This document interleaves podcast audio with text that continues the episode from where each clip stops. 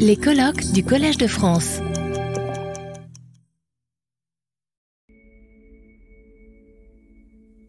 Alors, on a pour la dernière communication de cette matinée, on a euh, prévu euh, une traduction.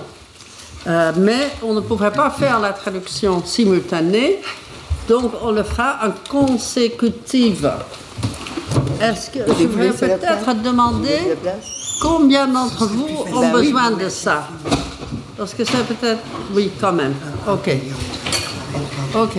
Alors on le fera.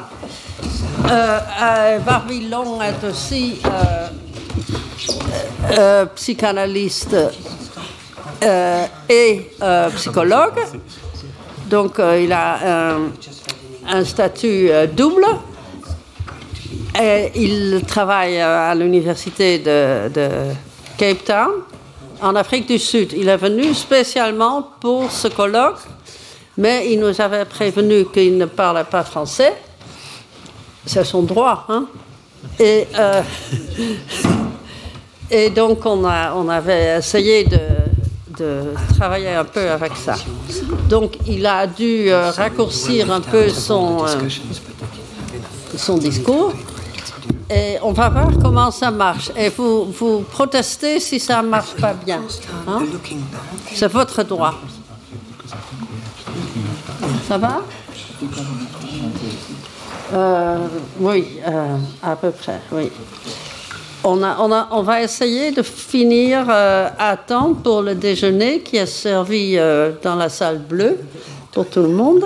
Euh, et on va essayer de faire ça, euh, oui, en moins d'une heure. Listen an hour. Okay. Euh, OK? Is that OK, euh, Barbie? Barbie euh, euh, euh, va donc parler en anglais. Et je vous promets que je vais essayer de faire très vite. Mais je ne vais pas résumer la pensée de Monsieur Long. Je peux pas. OK. It is a joy to be hidden and a disaster not to be found.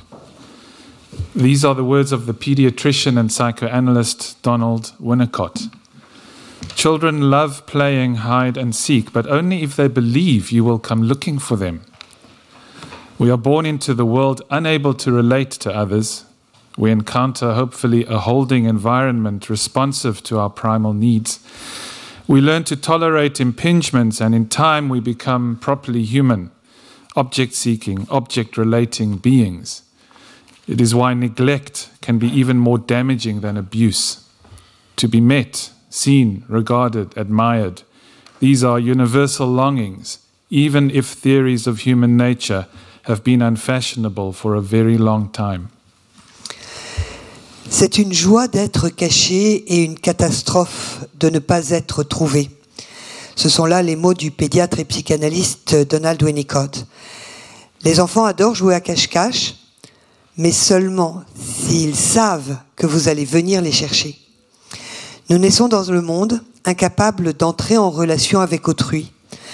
Nous rencontrons avec un peu de chance un environnement accueillant qui va répondre à nos besoins primaires. Nous apprenons à accepter les attaques et avec le temps, nous devenons des êtres humains à part entière, des êtres en quête d'objets et de relations avec d'autres objets. C'est pourquoi le fait d'être négligé peut être encore plus préjudiciable que la maltraitance. Être rencontré, être vu, considéré, admiré, ce sont là des aspirations universelles, même si les théories sur la nature humaine, sous le couvert euh, d'essentialisme, ne sont plus très à la mode depuis quelque temps. Psychotherapists of all persuasions appreciate the centrality of mirroring.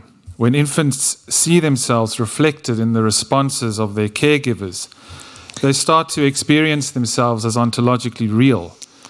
The infant imbibes an affective architecture compri- comprising both range and depth. Feeling seen encourages a secure sense of self. In time, the child can mirror others, empathize with them, build enlivening, lasting relationships of their own. Where things go wrong is when the mirror is entirely absent or irreparably broken. These are the children who are never found, whose basic sense of trust in people and the larger world has been indelibly compromised. Depending on the type and severity of the injury, different outcomes arise, including schizoid withdrawal, neurotic preoccupation, or psychopathic enactment. At heart, a debilitating loneliness sets in as a core feature of one's condition in the world. Les psychothérapeutes de toute tendance reconnaissent l'importance de l'effet miroir. Lorsque le nourrisson se voit reflété dans la réponse de la personne qui s'occupe de lui, il commence à se percevoir comme ontologiquement réel. Le nourrisson s'imprègne d'une architecture affective qui comprend à la fois, qui comprend à la fois de l'étendue et de la profondeur. Le fait de se sentir vu favorise un sentiment de sécurité et avec le temps, l'enfant peut refléter les autres, peut faire preuve d'empathie à leur égard et établir ses propres relations durables. Là où les choses vont commencer à se gâter, c'est lorsque le miroir est totalement absent ou irrémédiablement brisé. Nous avons là des enfants que l'on ne trouve jamais en fait, dont le sens fondamental de la confiance dans, autrui, dans les gens autour de lui et dans le monde est compromis de manière indélébile. Selon le type et la gravité de la blessure, on va avoir différents types de comportements qui vont apparaître, notamment le repli schizoïde, préoccupation névrotique ou le passage à l'acte psychopathique. Au fond, une solitude débilitante va s'installer comme une caractéristique essentielle de la condition de l'individu dans le monde. But loneliness is not only to be viewed as a problem of the insecurely attached individual. There are compelling reasons for treating it as a social problem too. On the quantitative front, international findings on loneliness are contradictory and difficult to interpret. We do not know the scale of the problem globally, while there are significant data gaps in low and middle income countries. What we do know is that loneliness is now considered a public health issue. Several studies claim that we are in the middle of a loneliness epidemic, with the United Kingdom in 2018 going as far as appointing the first ever Minister of Loneliness. Mais la solitude ne doit pas être considérée uniquement comme le problème d'un individu qui serait peu sûr de lui. Il y a des raisons impérieuses de considérer la solitude comme étant également un problème social, un problème de société. Sur le plan quantitatif, les résultats internationaux des études menées sur la solitude sont contradictoires et sont quelquefois difficiles à interpréter. Et nous ne connaissons pas l'ampleur du problème à l'échelle mondiale et les données sont très partielles dans les pays à revenus faibles ou intermédiaires. Pourtant, ce que nous savons, c'est que la solitude, c'est désormais considéré comme un problème de santé publique. Plusieurs études viennent nous permettre d'affirmer que nous sommes au cœur d'une épidémie de solitude. Et le Royaume-Uni est même allé euh, jusqu'à nommer en 2018 le tout premier ministre de la solitude.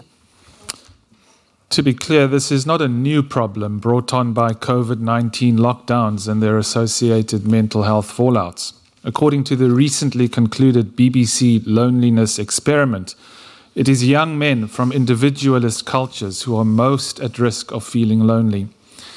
Even in 1990s America, in their modern classic, we've had 100 years of psychotherapy and the world's getting worse. James Hillman and Michael Ventura could see the writing on the wall.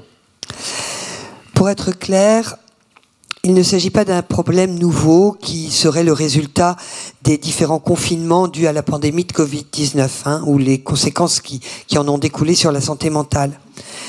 Une expérience récente menée par la BBC sur le sujet de la solitude démontre que ce sont les hommes jeunes issus de cultures individualistes qui sont le plus à risque de se sentir seuls. Et même dans l'Amérique des années 90, dans leur classique euh, moderne, ben on a alors le titre en anglais c'est We've had a hundred years of psychotherapy and the world's getting worse qui traduit rapidement en français vous dirait ça fait 100 ans qu'on va chez les psychothérapeutes et le monde va de mal en pis. Euh, Ilman et Ventura euh, disaient qu'on pouvait déjà prévoir ce, cet état de fait. Turning back the clock, Erich Fromm was another who wrote earnestly about the sterility of mid 20th century life. Or, if one were so inclined, a return to the 19th century would prove illuminating too. Durkheim's Anomie, Weber's Iron Cage, Simmel's Objectivism, and lest one forget, the young Marx and his theory of alienation as per the Paris manuscripts. Si on remonte dans le temps, on peut également citer Eric Fromm, qui est un autre auteur qui a écrit très sérieusement sur le côté stérile de la vie au milieu du XXe siècle. Et si on veut remonter encore plus dans le temps, on peut aller euh, visiter, enfin faire un petit détour du côté du XIXe siècle pour, euh, pour euh, relire l'anomie de Durkheim, la cage de fer de Weber, l'objectivisme de Simmel, sans oublier évidemment le jeune Marx avec sa théorie de l'aliénation telle qu'elle est décrite dans les manuscrits de Paris. To be sure, alienation theory went out of style in the late 1970s, and not because we had figured out how to hunt in the morning, fish in the afternoon, rear cattle in the evening, criticize after dinner, without ever becoming hunter, fisherman, shepherd, or critic. By then, Marxism was in terminal decline. Mais certes, la théorie de l'aliénation était déjà passée de mode à la fin des années 70, enfin 1970, et pas simplement parce que nous avions découvert comment nous pouvions chasser le matin, pêcher l'après-midi, élever, du bétail le soir et euh, devenir critique euh, en soirée, sans pour autant jamais devenir ni chasseur, ni pêcheur, ni berger, ni critique. À cette époque, le marxisme était en plein déclin. Yet alienation theory is making something of a comeback these days. Rahel Jagi, for one, has us thinking about, as she puts it, relations of relationlessness, a useful shorthand for conceptualizing the inchoate loneliness of this 21st century of hyperconnectivity, with its heady mix of mass conflicts and complacencies.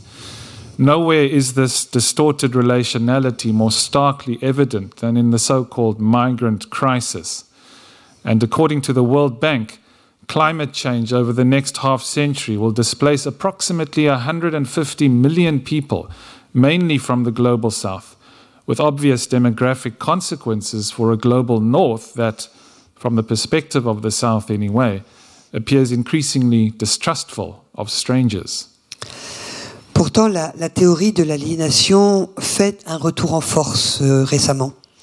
Raël Guy, par exemple, nous fait penser à des relations d'absence de relations, un raccourci très utile pour conceptualiser la solitude qu'elle dit incoative de ce 21e siècle d'hyperconnectivité, avec son généreux mélange de conflits de masse et de complaisance.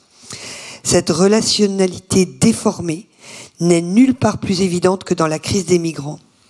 Selon la Banque mondiale, le changement climatique au cours du prochain demi-siècle entraînera le déplacement de près de 150 millions de personnes, principalement des pays du Sud, avec des conséquences démographiques évidentes dans les pays du Nord, qui, du point de vue du Sud en tout cas, semblent de plus en plus méfiants vis à -vis des étrangers. For many, the sentiment is taking hold of having lost command of a world overrun by strangers. Paranoid anxieties over contamination abound. The civilizational order, the nation itself, is imperiled. Walls go up. Sometimes of the concrete kind, desperate last stands against the barbarian hordes massing at the gates. Cages are constructed, dinghies are intercepted, the unwashed are recast as Rwanda's responsibility. Apartheid South Africa and its notorious pass system comes to mind, underwritten by an obsessional, bureaucratized fear of the racial other. Pour beaucoup, c'est le sentiment d'avoir perdu la maîtrise d'un monde euh, envahi par des étrangers qui, qui petit à petit s'installent. Les angoisses paranoïaques de contamination abondent l'ordre civilisationnel, la nation elle-même est en péril. Des murs sont érigés, parfois de vrais murs en béton. Des remparts désespérés sont érigés contre des hordes barbares qui se massent à nos portes. Des cages sont construites. Les canaux pneumatiques sont arrêtés. Les indésirables sont considérés comme relevant de la responsabilité du Rwanda. Et on ne peut s'empêcher de repenser à l'Afrique du Sud et à son système d'apartheid qui avait instauré un système devenu célèbre qui était le système des laissés-passer. Le pays était tenu par une peur obsessionnelle et bureaucratisée de l'autre racial. There is seemingly little prospect of a faithful mirroring here, that is, a sensitivity to the material, social, psychological, and existential travails of refugees and displaced persons. Foreign policy misadventures are rebounding spectacularly, yet that has done little to quell an apparently insatiable appetite for the exercise of war. The ambivalence of leading nations around climate change, too, reads as indifference to the havoc wreaked on the livelihoods of the world's most vulnerable people, disproportionately affected, even though the 50 most underdeveloped countries are responsible for just 1% of our greenhouse gas emissions. Il semble qu'il y ait peu de chances d'obtenir un reflet fidèle, c'est-à-dire une sensibilité aux difficultés matérielles, sociales, psychologiques et existentielles des réfugiés et des personnes déplacées. Les mésaventures et les tribulations de la politique étrangère connaissent un rebond spectaculaire, mais cela n'a guère contribué à calmer les appétits apparemment insatiables pour l'exercice de la guerre. L'ambivalence des nations leaders face au changement climatique se lie également comme de l'indifférence face aux ravages causés sur les moyens de subsistance des populations les plus vulnérables partout dans le monde et qui sont affectées de manière disproportionnée lorsque l'on sait que les 50 pays les plus sous-développés au monde ne sont responsables que de 1% de toutes les émissions de gaz à effet de serre.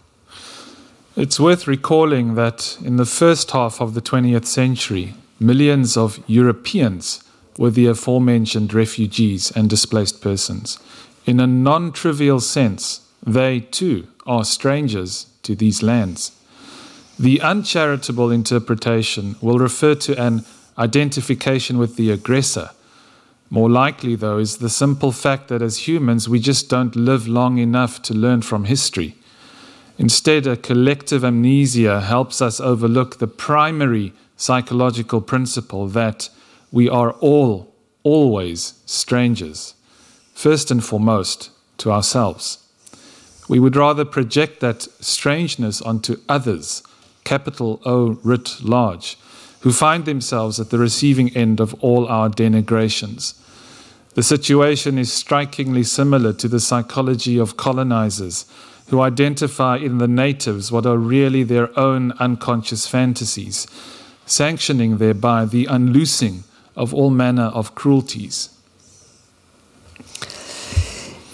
Il convient de rappeler que dans la première moitié du XXe siècle, ce sont des millions d'Européens qui ont été des réfugiés et des personnes déplacées. Dans un sens euh, assez simple, ils sont eux aussi étrangers à ces terres. Une interprétation peu charitable pourrait parler d'une identification à l'agresseur, mais il est peu probable qu'il s'agisse du simple fait qu'en tant qu'être humain, mais il est plus probable, pardon, qu'il s'agisse simplement du fait qu'en tant qu'être humain, eh bien, nous ne vivions suffisamment pas de, pas assez longtemps pour tirer les leçons de l'histoire. Au lieu de cela, une amnésie collective nous aide à oublier le principe psychologique premier selon lequel nous sommes toujours des étrangers, d'abord et avant tout étrangers à nous-mêmes. Nous préférons projeter cette étrangeté sur les autres, autres avec un A majuscule, les autres qui se retrouvent en but à toutes nos critiques.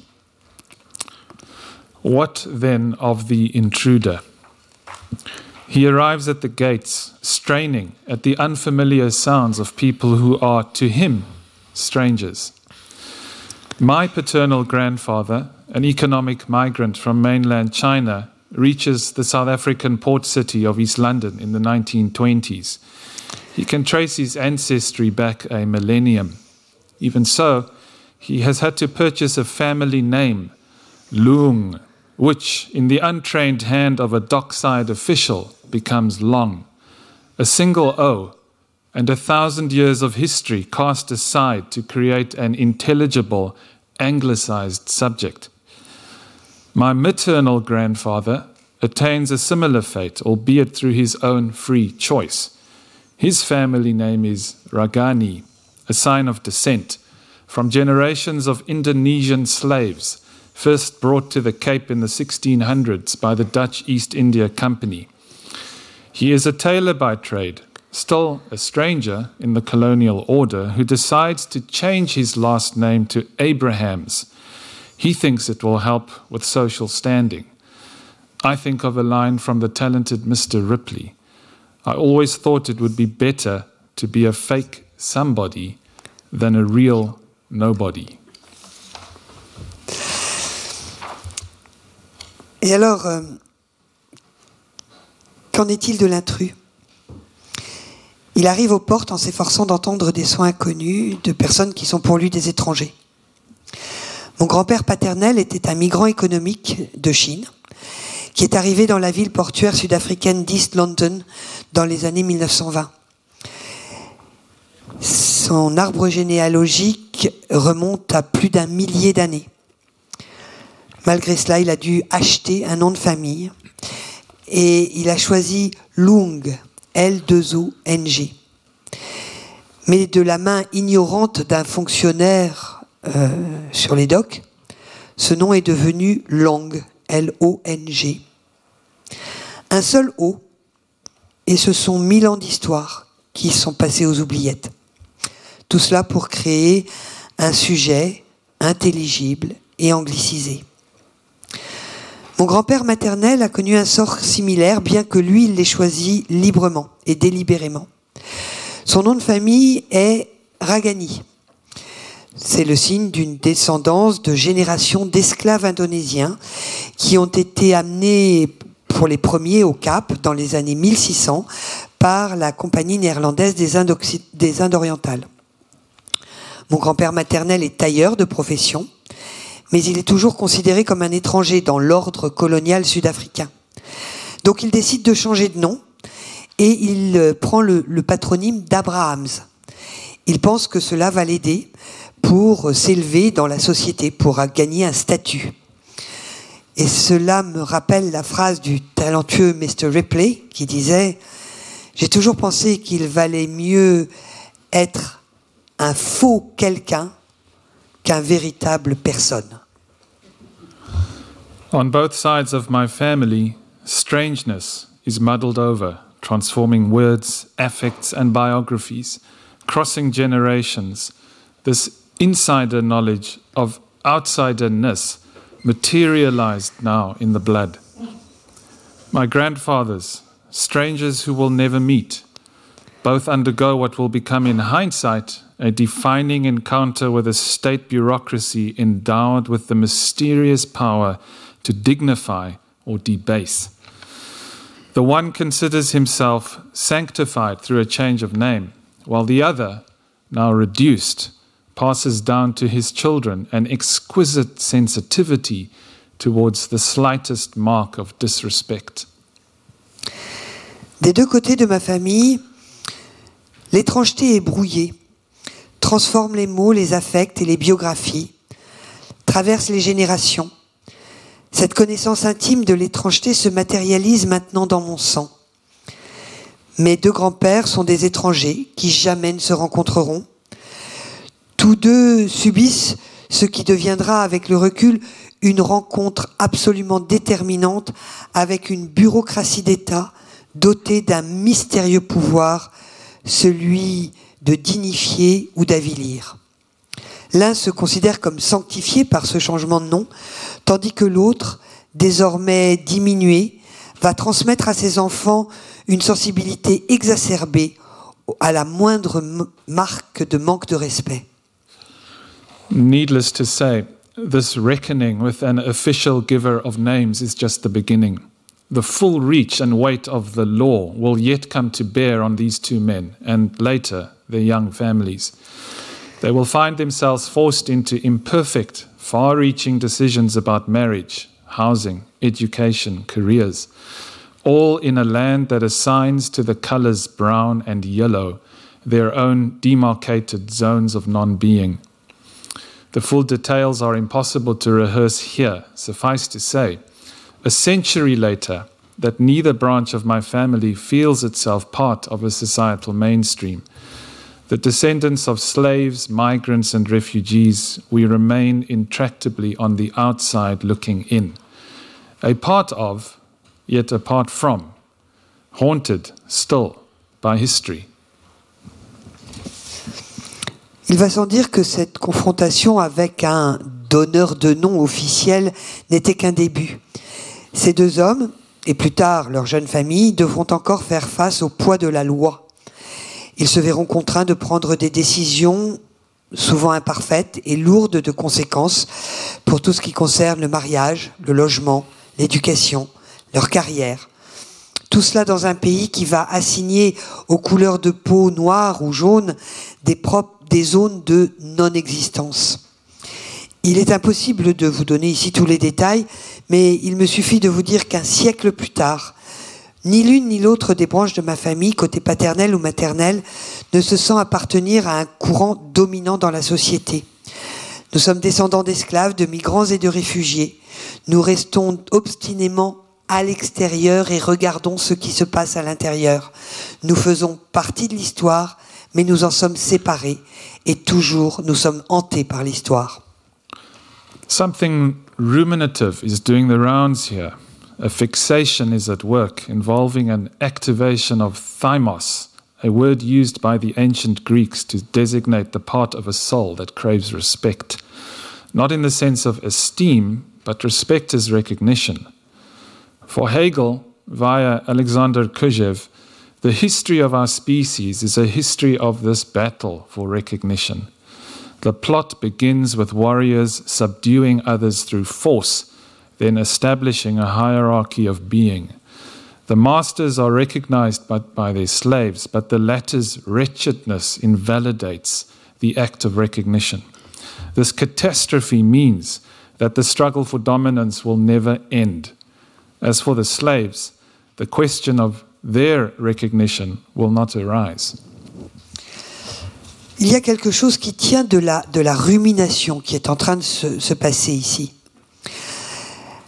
Il y a une véritable fixation à l'œuvre qui implique une activation du timos, un mot utilisé par les Grecs pour désigner la partie de l'âme qui a soif de respect. Non pas au, sens de l'estime, mais du respect en tant que reconnaissance. Pour Hegel, par l'intermédiaire d'Alexandre Kojev, l'histoire de notre espèce, c'est l'histoire de cette lutte pour la reconnaissance. En fait, tout commence avec des guerriers qui en soumettent d'autres par la force, puis qui établissent une hiérarchie entre les êtres. Vous avez les maîtres qui sont reconnus par leurs esclaves. Mais la misère de ces derniers invalide l'acte de reconnaissance. Cette catastrophe signifie que la lutte pour la domination ne, peut jamais s'arrêter. Et quant aux esclaves, la question de leur reconnaissance ne sera jamais posée. Fast forward to the current era and our own series of nested hierarchies racism, sexism, classism, ableism. These are just some of the usual suspects, their persistence a reminder that the problem of the other, the not me, the stranger, remains unsolved. Our mirrors are recurrently broken. Beset with primitive anxieties, we repeat the misrecognitions, demeaning what is merely unfamiliar.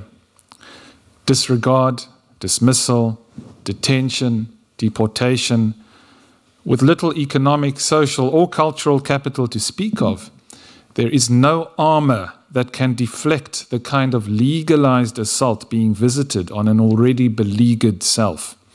For anyone caught up in the crisscross of the margins, shame rains down without relent, its psychological sequelae bordering on algorithmic, hopeless misery, drunken withdrawal, and envious, resentful criminality, all of which gets read by the hard right as evidence of cultural incompatibility. And so, shuffling along in bureaucratic straitjacket and manacles, another unpronounceable name in a sea of administered bodies, the refugee is sealed into that crushing objecthood, cordoned off by an implacable world. Donc nous, sommes nous vivons aujourd'hui à l'heure des hiérarchies imbriquées. Racisme, sexisme, classisme, discrimination fondée sur les capacités physiques, ce ne sont là que quelques-uns des usual suspects, des suspects habituels, dont la persistance nous rappelle que le problème de l'autre, du non-moi, de l'étranger, est loin d'être résolu. Nos miroirs sont brisés de manière récurrente. Assaillis par des angoisses primitives et primaires, nous répétons les erreurs de reconnaissance, rabaissant ce qui n'est tout simplement pas familier. Mépris, rejet, arrestation, déportation. Peu de capital économique, social ou culturel à faire valoir. Bref, il n'y a pas d'armure pour détourner le type d'agression légalisée dont est victime un moi qui est déjà assiégé. Pour quiconque est pris dans l'engrenage des marges, la honte s'abat sans relâche. Les séquelles psychologiques sont tout proches de la misère sans espoir des algorithmes, le repli sur soi, alcoolique, la criminalité envieuse et rancunière. Tout cela est interprété par une droite dure comme étant une preuve d'incompatibilité culturelle et ainsi, traînant dans la camisole de force et les menottes bureaucratiques, un autre nom imprononçable dans une mer de corps administrés, notre réfugié est enfermé à tout jamais dans cette réification qui le broie, encerclé dans un monde implacable. Of course, the experience of loneliness is not usually so spectacular. It often assumes more prosaic forms. The COVID 19 pandemic, for example, brought into focus the unmagnificent lives of adults.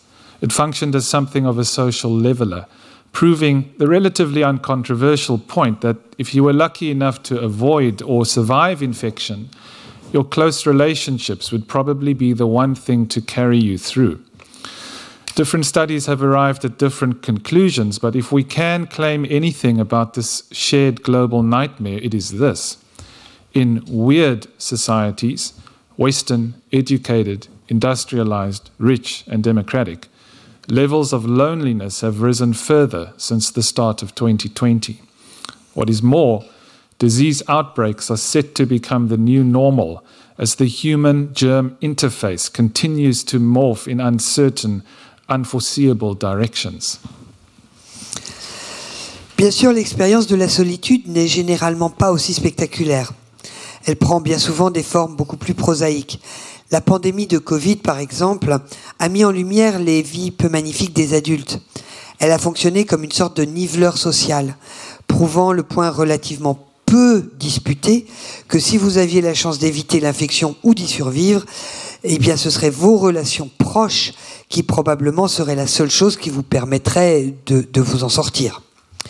Différentes études ont abouti à des conclusions différentes, mais si nous pouvons affirmer quelque chose à, à, propos de ce cauchemar mondial que nous avons tous vécu, c'est que dans les sociétés, alors là, désolé, jeu de mots, dans les sociétés weird, W-E-I-R-D, qui, qui en anglais veut dire bizarre, mais qui là est un acronyme pour occidental, éduqué, industrialisé, riche et démocratique. Les niveaux de solitude, donc dans ces sociétés weird, les niveaux de solitude ont encore augmenté depuis, euh, depuis le début de l'année 2020. Qui plus est, les épidémies sont en passe de devenir la nouvelle norme, car l'interface homme-virus continue de prendre des directions à la fois incertaines et imprévisibles. Erecting walls in the outside world cannot save us from the trauma of loss. In fact, sequestering the world is identical to sequestering ourselves, for proof of which one need look no further than post apartheid South Africa.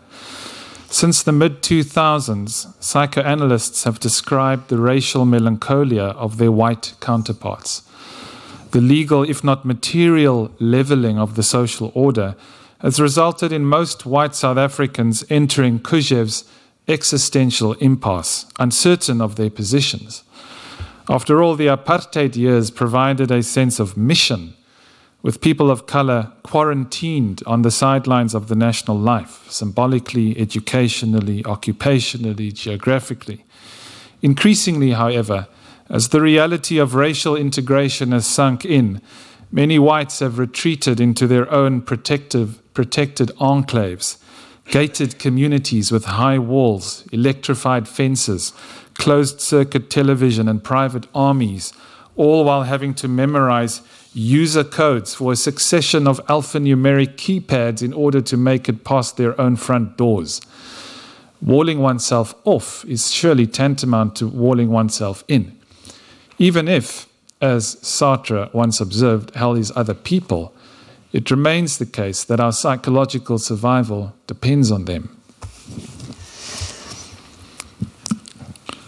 Ériger des, murs dans le monde extérieur ne peut pas nous sauver du traumatisme de la perte, ni les pertes euh, existentielles, ni les pertes dévastatrices, et certainement pas les pertes ordinaires.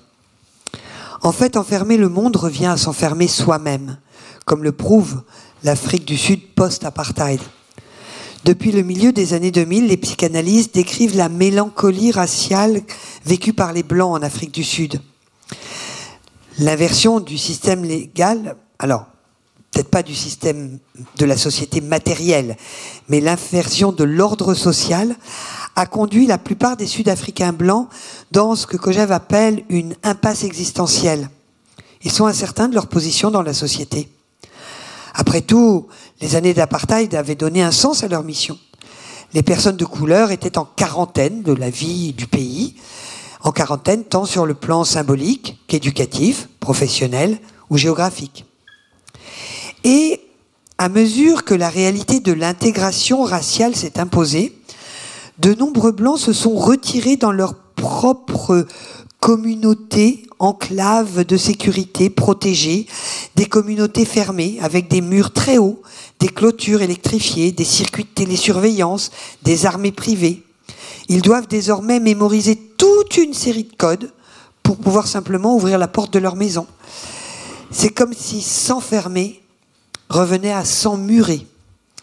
Même si, comme le disait Sartre, l'enfer, c'est les autres, il n'en reste pas moins que pour notre survie psychologique, nous, dépendons des autres.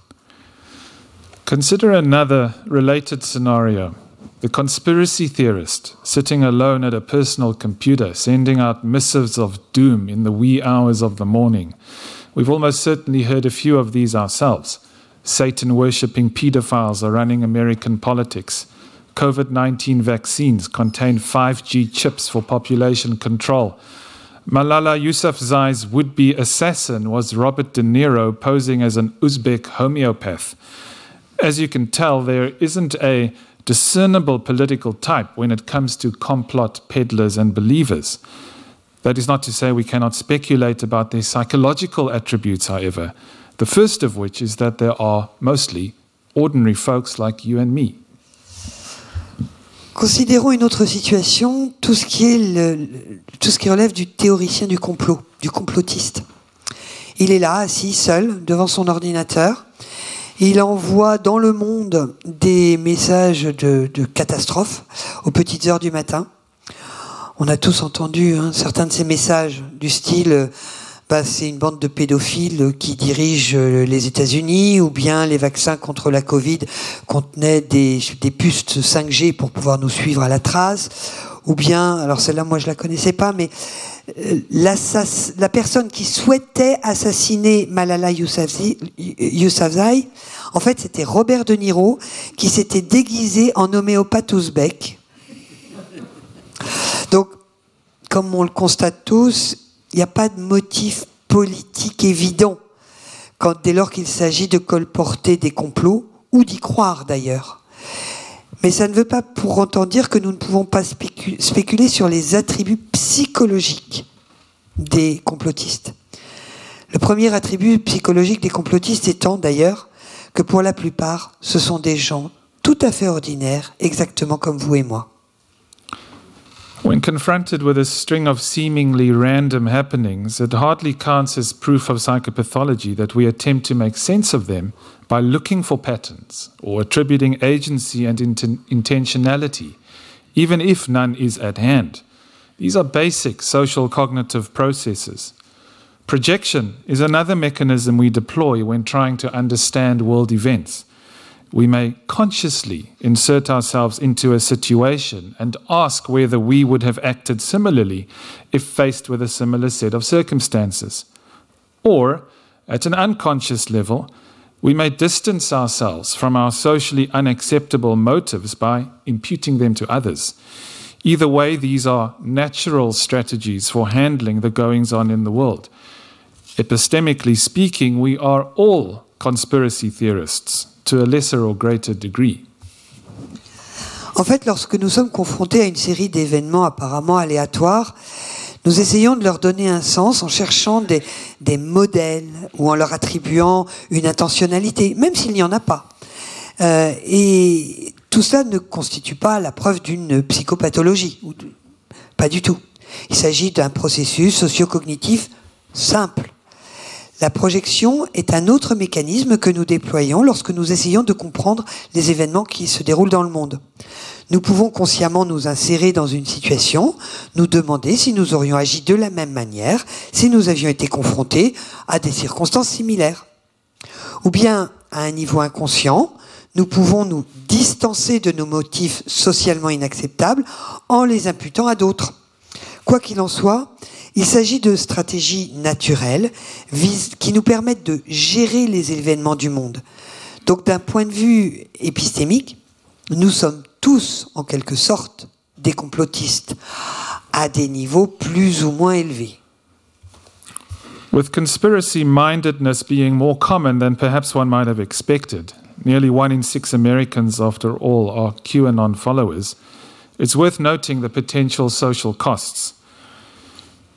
Belief in conspiracy theories is associated with rising intergroup prejudice and radicalism and falling political engagement and workplace commitment. In a globalized, polarized world, these are prospects that affect us all. To be sure, the growing appeal of conspiracy theories points to a breakdown of public trust in institutional authorities. A kind of anomie has set in as the political landscape turns unpredictable, feeling therefore indecipherable.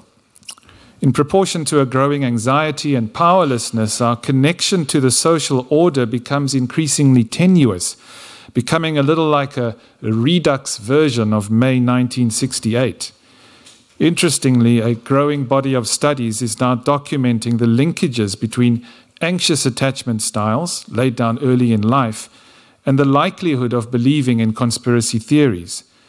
It is as though adverse childhood experiences with caregivers manifest later as difficulties attaching ourselves securely to figures in authority. That is not to excuse delinquent forms of leadership. I mean only to make the established observation that our individual histories are undoubtedly implicated in how we comport ourselves in the political sphere. Maintenant que nous admettons que l'esprit complotiste est beaucoup plus répandu qu'on n'aurait pu le croire, et après tout, il y a quand même un Américain sur six qui est un follower des théories de QAnon, euh, il convient de, quand même d'en relever les coûts au niveau sociétal. La croyance dans les théories du complot est associée à une augmentation des préjugés euh, par rapport aux autres groupes. C'est également lié à une montée de la radicalisation, à une baisse de la participation au débat politique et à la baisse de l'engagement sur le lieu de travail. Dans un monde globalisé et polarisé, tout cela, ça nous concerne tous. Bien sûr, l'attrait croissant pour les théories du complot témoigne d'un effondrement de la confiance du public dans les autorités traditionnelles. Une sorte d'anomie s'installe alors que le paysage politique devient imprévisible et par conséquent de plus en plus difficile à déchiffrer. En lien à une anxiété et à une impuissance croissante, notre connexion à l'ordre social devient de plus en plus ténue, ressemblant en quelque sorte à une version revue et corrigée de mai 1968. Il est intéressant de noter qu'un nombre croissant d'études documentent aujourd'hui les liens entre les styles d'attachement anxieux qui sont mis en place très tôt dans la vie et la probabilité de croire aux théories du complot. C'est comme si les expériences négatives que nous avons vécues dans l'enfance avec les personnes qui s'occupent de nous venaient se manifester plus tard par des difficultés à s'attacher solidement aux figures d'autorité. Bon, il ne s'agit pas là de trouver des excuses aux formes de, délinquance du leadership. Je veux simplement noter que nos histoires individuelles sont indubitablement impliquées dans la façon dont nous nous comportons dans la sphère publique.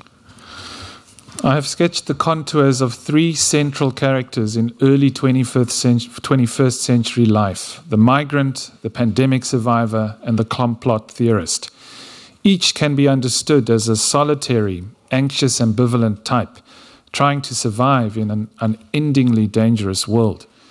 In the closing decades of the 20th century, Ulrich Beck and Anthony Giddens wrote about this risk society and its preoccupied management of threat, an inescapable feature of life under modernity. Such is the nature of these hazards terrorism, climate change, artificial intelligence, outbreaks of disease that it's virtually impossible to sustain a belief in our leaders' ability to keep us safe. Responsive governments succeed on occasion only to fail on others. They do not and cannot get it right all of the time. At a societal level, as with infants and their caregivers, a mistrustful attachment must form between citizens and authorities, epitomized by high levels of anxiety. Our deepest worries are uncontained and therefore unmetabolized, while immature defenses, chiefly splitting and projection, take over. In situations of overwhelming affect, it becomes difficult to respond appropriately to other people. We cannot mirror faithfully, nor can we appraise one another's intentions accurately. Je viens d'esquisser les contours de trois personnages qui sont centraux dans la vie de ce début du XXIe siècle, à savoir le migrant, le survivant d'une pandémie ou le complotiste. Chacun d'entre eux peut être considéré comme euh, un individu solitaire, anxieux, ambivalent, qui tente de survivre dans un monde qui ne cesse d'être dangereux. Dans les dernières années du XXe siècle, Ulrich Beck et Anthony Giddens ont écrit sur cette société du risque et comment on gère la menace, une caractéristique inéluctable de la vie moderne. La nature de ces risques, que l'on parle de, terrorisme, de changement climatique, d'intelligence artificielle, d'épidémie. La nature de tous ces risques est telle qu'il est pratiquement impossible de continuer à croire en la capacité de nos dirigeants à nous protéger. Les gouvernements réussissent de temps en temps, échouent à d'autres moments. Ils ne peuvent pas réussir à chaque fois. Et à l'échelle de la société, comme pour les enfants en bas âge vis-à-vis des personnes qui s'en occupent, un lien de méfiance salutaire doit se forger entre les citoyens et les autorités. Mais cela se traduit par des niveaux élevés d'anxiété. Nos inquiétudes les plus profondes ne sont plus contenues et par conséquent ne sont pas métabolisées en quelque sorte, alors que nos défenses immatures euh, nous nous amène dans un fractionnement et à une projection. Dans des situations d'affect accablant, il devient donc difficile pour nous de répondre de manière appropriée aux autres personnes. Nous ne pouvons pas nous refléter fidèlement ni évaluer avec précision les intentions des uns et des autres. And so we end up alone, conducting monologues in the most dangerous arrondissement of all, our own minds. In his musings on love, Rainer Rilke describes the highest good in a relationship between two people as that in which each appoints the other guardian of his solitude. A togetherness between two people is an impossibility, and where it seems nevertheless to exist, it is a narrowing, a reciprocal agreement which robs either one party or both of his fullest freedom and development. But once the realization is accepted that even between the closest human beings, infinite distances continue to exist, a wonderful living side by side can grow up if they succeed in loving the distance between them. C'est ainsi que nous nous retrouvons tout seuls à monologuer dans l'endroit le plus dangereux de la planète, à savoir notre propre esprit. Dans ses réflexions sur l'amour, Rainer Rilke décrit le bien suprême d'une relation entre deux personnes de la manière suivante. Rilke écrit C'est là où chaque personne nomme l'autre gardien de sa solitude. L'union entre deux personnes est une impossibilité. Et là où elle semble pourtant exister, c'est un rétrécissement, un accord réciproque qui prive l'un et l'autre, ou les deux, de leur pleine liberté et de leur plein épanouissement. Mais une fois accepté le fait que même entre les êtres humains les plus proches, des distances infinies continuent d'exister, alors une merveilleuse vie côte à côte peut se développer si ces deux êtres humains parviennent à aimer la distance qui les sépare. To hold space for each other is what Rilke is calling for.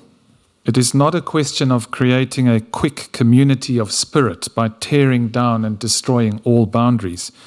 We can neither overlook nor annihilate the stranger that resides within the other.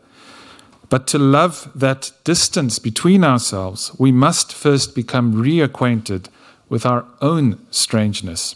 That is to say, we are all internally divided, possessed of a personal unconscious, because some things really are too awful to allow into the world of consciousness. One way to know one's stranger is to do what strangers do travel, like the shepherd boy in Coelho's Alchemist, discovering that the treasure he went in search of was with him from the start. Michel Desceteaux arrives at an identical conclusion.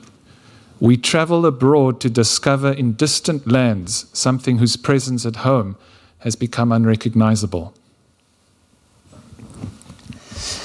Rilke nous appelle à laisser de l'espace à l'autre. Et il écrit Il ne s'agit pas de créer rapidement une communauté d'esprit en abattant et en détruisant toute frontière. Nous ne pouvons ni ignorer ni anéantir l'étranger qui réside en l'autre.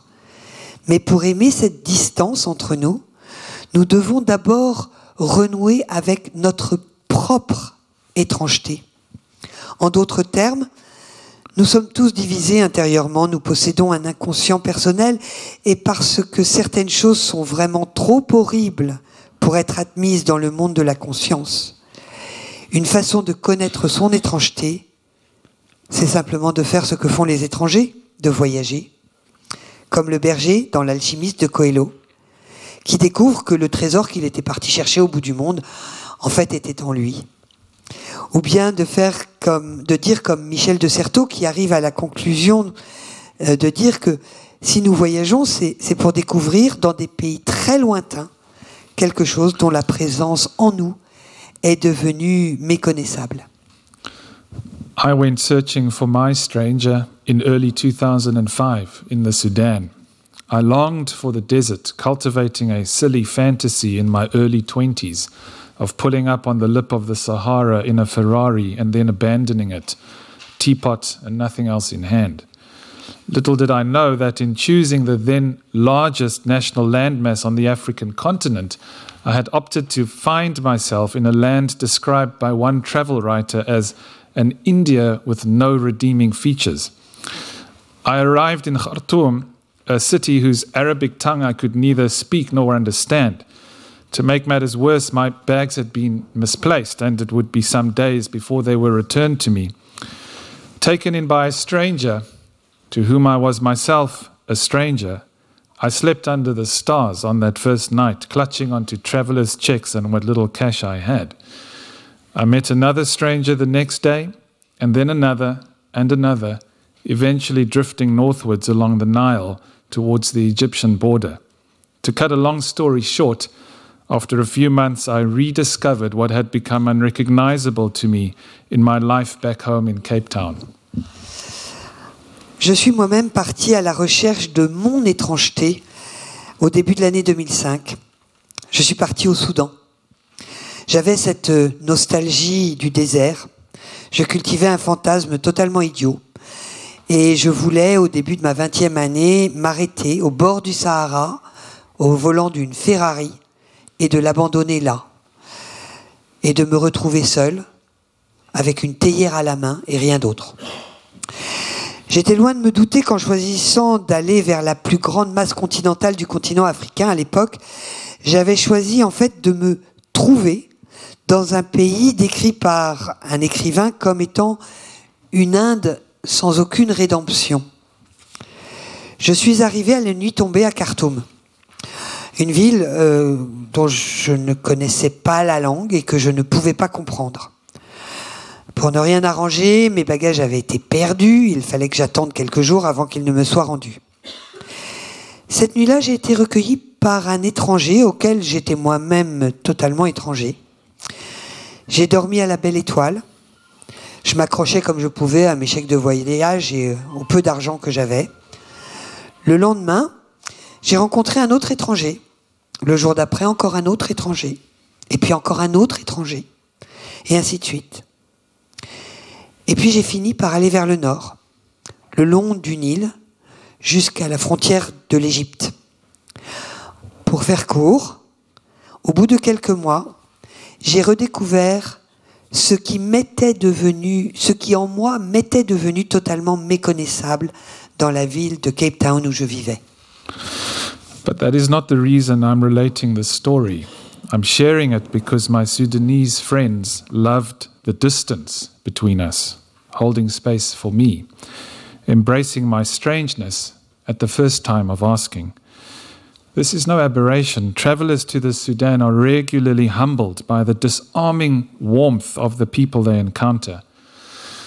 While some regard Arab largesse as reckless, others see in it the timeless tradition of desert hospitality, diyafa. And then there is Julia Kristeva's question, which reveals to us something of an entirely different order. How could one tolerate a foreigner if one did not know one was a stranger to oneself? One wonders then who the real barbarian hordes are massing at the gates. Mais ce n'est pas la raison pour laquelle je vous raconte euh, cette histoire. Je la partage avec vous parce que je voulais vous dire que mes amis soudanais ont aimé la distance qui nous séparait. Ils m'ont fait de la place. Ils ont accepté mon étrangeté. Et ce n'est pas une aberration. Les voyageurs qui se rendent au Soudan sont régulièrement stupéfaits par la chaleur désarmante des personnes qu'ils y rencontrent. Si certains considèrent l'hospitalité arabe comme une hospitalité insouciante, d'autres en fait y voient la tradition intemporelle, l'hospitalité du désert. Mais il y a aussi la question que pose Julia Kristeva, qui nous révèle quelque chose d'un ordre totalement différent. Comment peut-on tolérer un étranger si l'on n'a pas conscience d'être étranger à soi-même? On se demande alors qui sont les véritables hordes barbares qui se massent à nos portes? To be clear, I'm not arguing for the indiscriminate embrace of strangers. It's not without reason that we tell our children all the time never talk to strangers. In fact, the present crisis in the Sudan can be read, psychologically speaking, as a cautionary tale about just that. In the early 2000s, the government in Khartoum was fighting wars on three fronts, namely the Darfuri West, the Animist South, and the eastern part of the country. On my second visit in 2007, this time serving as an African Union United Nations peacekeeper, I wondered how the locals could be so welcoming of strangers, yet so sadistic towards one another. I saw the shattered villages of North Darfur, the fatherless children, the traumatized women, the psychic devastation that hung in the air. All this at a time when the so called war on terror was moving in the opposite direction that is, the chest thumping, jingoistic nationalism of the United States in the face of a supposed axis of evil. When I think of it now, I cannot help but wonder if Sudanese generosity to the outsider is a form of compensation against the terrors of a shadow self, just as Western hostility towards foreigners involves the projection of its own heart of darkness. Whereas the West could do with fewer walls, perhaps the Sudan could have done with more. It's a delicate balance. If there are too many walls, one is too afraid to think. And if there are too few walls, the result is the same. Alors ne vous méprenez, pardon. ne vous méprenez pas, je ne plaide pas en faveur de l'accueil à bras ouverts et indiscriminé de tous les étrangers. Hein. C'est pas pour rien qu'on passe notre vie à répéter aux petits enfants ne parle pas aux étrangers, méfie-toi des étrangers. En fait, la crise actuelle du Soudan pourrait être interprétée d'un point de vue psychologique comme une mise en garde à ce sujet. Au début des années 2000, le gouvernement de Khartoum menait des guerres sur trois fronts. À l'ouest, au Darfour, au sud, dans la région animiste, et à l'est. Lors de ma deuxième visite en 2007, cette fois en tant que soldat de la paix des forces de l'ONU, je me suis demandé comment les habitants de ce pays pouvaient être à la fois aussi accueillants vis-à-vis des étrangers et aussi sadiques les uns vis-à-vis des autres. J'ai vu des villages dévastés au nord du Darfour, j'ai vu des enfants dont les pères avaient été tués, j'ai vu des femmes traumatisées, j'ai vu la dévastation psychique qui planait dans l'air, et tout cela à une époque où la soi-disant guerre contre le terrorisme allait dans la direction opposée. Euh, et on voyait les États-Unis euh, qui bombaient le torse et qui euh, luttaient contre ce qu'ils appelaient l'axe du mal. Quand j'y pense aujourd'hui, je ne peux m'empêcher de me, de me demander si la générosité soudanaise envers l'étranger n'était pas une forme de compensation contre les terreurs générées par un moi obscur. Comme si tout comme si l'hostilité de l'Occident vis-à-vis des étrangers était à mettre en lien avec la projection de sa propre noirceur de cœur. Alors que l'Occident pourrait se contenter de moins de murs, très clairement le Soudan pourrait en avoir quelques-uns en plus. En fait, tout, tout est question d'équilibre très délicat. Dès qu'il y a trop de murs, on a peur de penser. Mais quand il n'y a pas suffisamment de murs, le résultat est exactement identique. I'm not arguing, therefore, in favor of balkanizing the planet either, only that there is a time and place for walls. In the world of psychotherapy, we do not talk about walls as such, but we do talk about boundaries or the frame. It's the frame that protects the relationship between strangers. Tuesdays at 5 p.m., come rain or shine, the patient knows the therapist will be there. The regularity, the routine, the ritual, all of this makes thinking possible. And thinking is what we need now more than ever. It is what allows us to sit with ourselves in order to digest, metabolize, process the sorts of things we find hardest to accept our inner strangeness, rather than the strangeness we want to see only in others. Ideally, in time, the patient becomes their own therapist. They learn to construct an internal frame which allows them to continue thinking about their strangeness on their own. Je ne plaide évidemment pas non plus en faveur d'une balkanisation de la planète. Je dis simplement qu'il y a un temps et un lieu pour les murs. Dans le monde de la psychothérapie, nous ne parlons d'ailleurs pas de mur en tant que tel, nous parlons de limite ou de cadre. C'est le cadre qui protège la relation entre deux personnes qui sont étrangères l'une à l'autre. Par exemple, mardi 17h, qu'il pleuve, qu'il vente, le patient sait que son thérapeute sera là. C'est cette régularité, cette routine, ce rite qui rend la pensée possible. Et la pensée, c'est bien ce dont nous avons besoin aujourd'hui plus que jamais. C'est ce qui nous permet de nous asseoir avec nous-mêmes, de digérer, de métaboliser, de traiter le genre des choses que nous avons le plus de mal à accepter, à savoir notre étrangeté intérieure, plutôt que l'étrangeté que nous ne voulons voir que chez les autres. Idéalement, avec le temps, le patient devient son propre thérapeute, il apprend à construire un cadre interne qui lui permet de continuer à penser son étrangeté par lui-même. It goes without saying that mass analysis cannot fix Hegel's recognition problem. What I am proposing instead is an epistemology of doubt. We do not know ourselves as well as we think. Many of us will reject this proposition that there is a region at the back of our minds of which we are largely unaware. But if we are willing to make the still radical admission that we are self deceiving creatures, then yielding a Confucian concept rather than aggressive self assertion becomes an ideal worth pursuing. That would make for an interesting collection of foreign and domestic policies. Doubt, ambivalence, and humility will surely produce different societies than conviction, certainty, and sincerity, as in, we are invading your country sincerely for your own good. Actions may be judged by intentions, and sincerity might seem like a pretty good one, but it's also the kind of intention that paves the road to hell.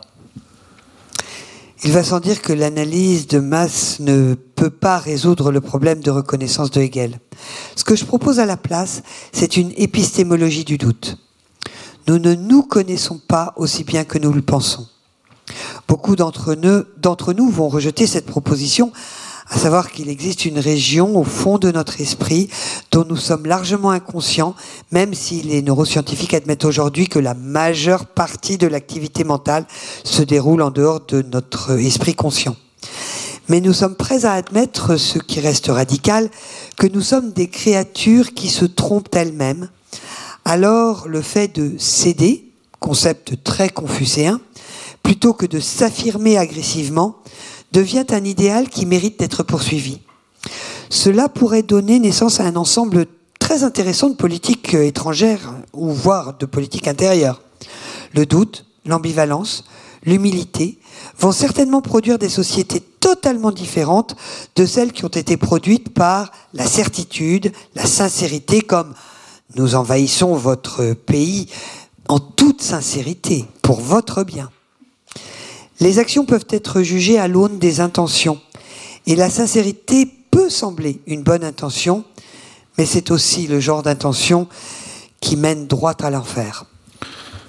And so we come full circle back to Winnicott, the dance of separateness and relatedness, solitude and belonging, being hidden and being found. It may seem scarcely believable that in a global village with unprecedented, technologically augmented possibilities for human connection, an intractable loneliness abounds.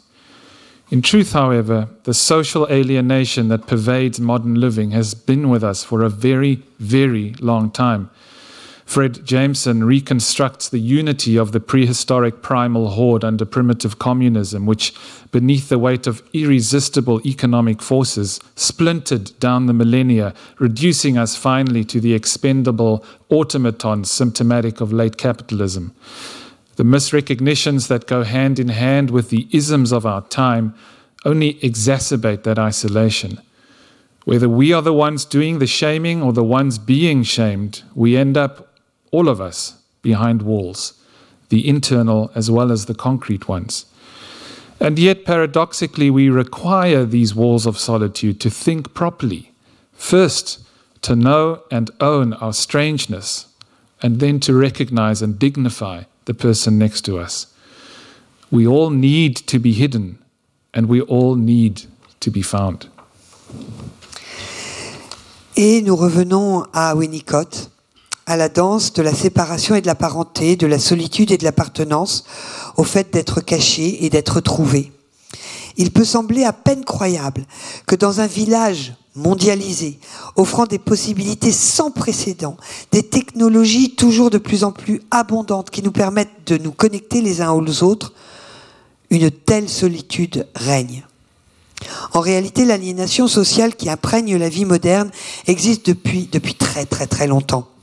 Frédéric Jameson reconstitue l'unité de la horde primitive, préhistorique, euh, qui, sous le poids de la force économique, s'est scindée au fil des millénaires et nous a réduits finalement à des automates jetables, symboles du capitalisme tardif. Les erreurs de reconnaissance qui vont de pair avec les ismes de notre époque ne font qu'exacerber cet isolement. Que nous soyons ceux qui font honte ou ceux qui ont honte, nous nous retrouvons tous derrière des murs, qu'ils soient des murs intérieurs ou des murs véritables. Et pourtant, paradoxalement, nous avons besoin de ces murs, de ces murs de solitude qui nous permettent de penser, de penser d'abord pour connaître et assumer notre étrangeté, puis dans un deuxième temps pour reconnaître et pour donner de la dignité à la personne qui est à côté de nous. Nous avons tous besoin d'être cachés, nous avons tous besoin d'être trouvés. For Jameson, all aesthetic products reflect our alienated existence. There was a time, in other words, when there was no need for art. Describing the fragmentation of the five senses, he explains how, in the case of painting, the mission of this heightened and autonomous language of color was to restore at least a symbolic experience of libidinal gratification to a world drained of it, a world of extension, grey and merely quantifiable. Art is how we redeem ourselves, or in the immortal words of Nietzsche, we possess art lest we perish of the truth. In the end, perhaps that is the highest expression of any art form, that we must hide ourselves if we are to find one another. Pour Jameson, tous les produits esthétiques reflètent notre existence d'aliénés. Il fut un temps, en d'autres termes, où l'art n'était pas vraiment nécessaire. Et décrivant la fragmentation des cinq sens, il explique comment, dans le cas de la peinture, la mission de ce langage de la peinture, exacerbé et autonome avec les couleurs, donc cette mission était de restaurer au moins une expérience symbolique de, gratification libidinale dans un monde qui en était totalement dépourvu. Un monde d'extension, un monde gris, simplement inquantifiable. C'est par l'art que nous nous rachetons. Ou pour reprendre les mots immortels de, de Nietzsche, hein, nous possédons l'art de peur de périr de la vérité. En fin de compte, c'est peut-être là la plus haute expression de toute forme artistique. Nous devons nous cacher si nous voulons réussir à nous trouver les uns les autres.